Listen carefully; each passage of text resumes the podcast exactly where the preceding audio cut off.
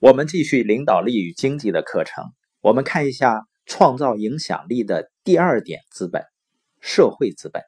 社会资本就是你多年以来在一个社交网络中跟他人的人际关系和对社会提供的服务。社会资本是来自于与他人的互动，在个人方面和专业方面给人们增加价值，尤其是在人们需要的时候。那你如何积累社会资本呢？第一点就是珍惜他人和人际关系。第二呢，寻找每个人生命中的关键点，激发人们的力量。第三呢，变成知网者。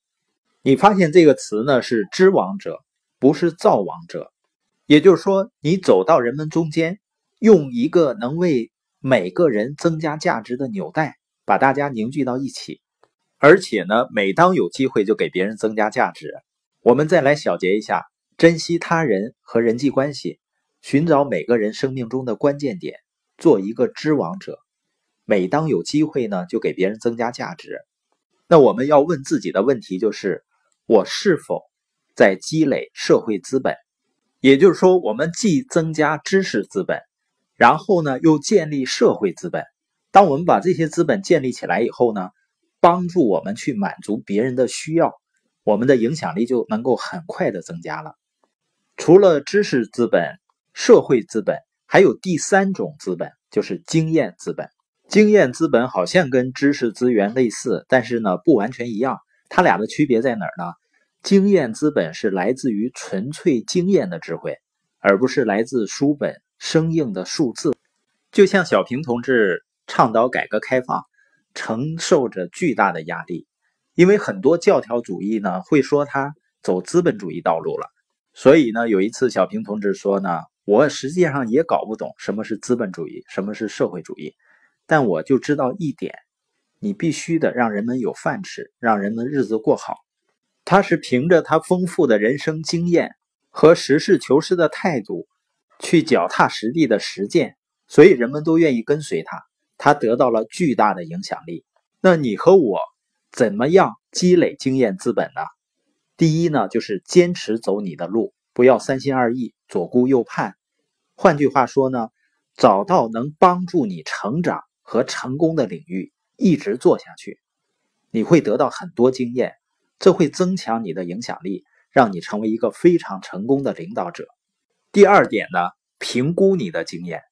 当你有了经验，我们就需要对它进行评估，因为经验不是最好的老师，经过评估的经验才是最好的老师。也就是说，你所经历的事情并不能教给你什么，而是你从你所经历的事情中学到什么，反思了什么，才能教给你一些事情。那我们评估经验的时候应该做什么呢？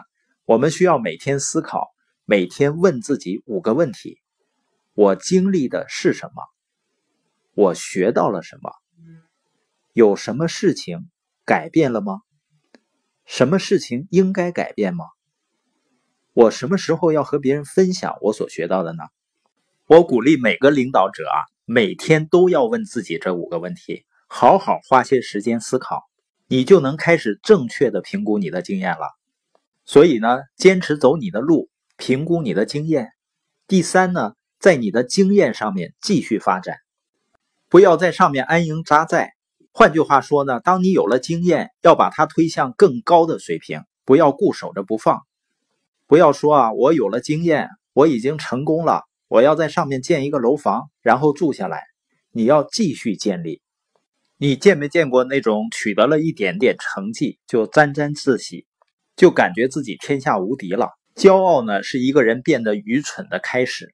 所以，每当你看到一个出现瓶颈的生意，那一定是有一个停止成长的领导者。有的人说，我也在学习啊。重点并不是你学到了一些东西，而是你学到的东西有没有改变你。